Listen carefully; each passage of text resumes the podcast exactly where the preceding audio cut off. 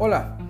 Apenas se alejaron un poco las nubes de depresión de los Estados Unidos de Norteamérica cuando una nueva amenaza económica se vislumbra en el horizonte y ahora en un país en el oriente del mundo, China.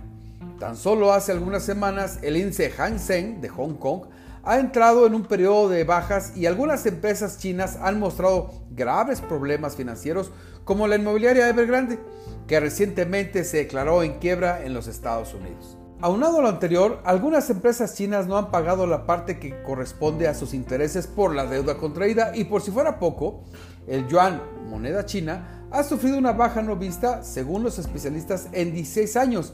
Y aun cuando el tipo de cambio respecto al dólar ha sido fijado por la banca central a un precio mayor que lo que dicta el mercado, lo cierto es que el mercado asiático nomás no reacciona.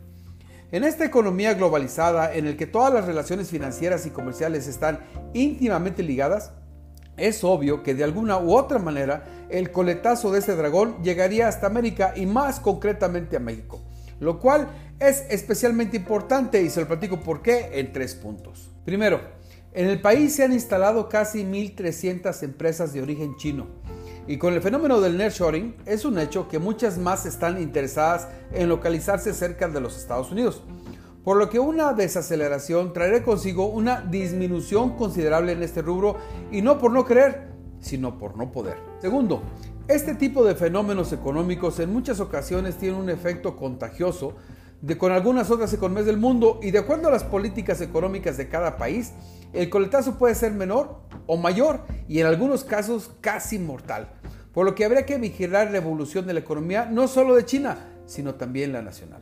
Y tercero, parecería que a Estados Unidos esto le podría beneficiar, sin embargo, el comercio entre ellos dos es muy importante y una baja en dicha actividad representa menos mercancía barata para nuestro vecino y por supuesto menos flujo de dinero en el mercado. En fin, no salimos de una cuando vamos entrando a otra. Solo nos corresponde tener cierta prudencia económica, pero los políticos están enfocados simplemente en otra cosa. Lo invito a que me siga en redes, estoy en Twitter como arroba oliver-arroyo. En Instagram me puede encontrar como el arroyo. Lo invito a que escuche mi podcast Economía y Finanzas 3 puntos a través de Spotify. Y también, por supuesto, que lo invito a que lea mi colaboración en www.globalmedia.mx.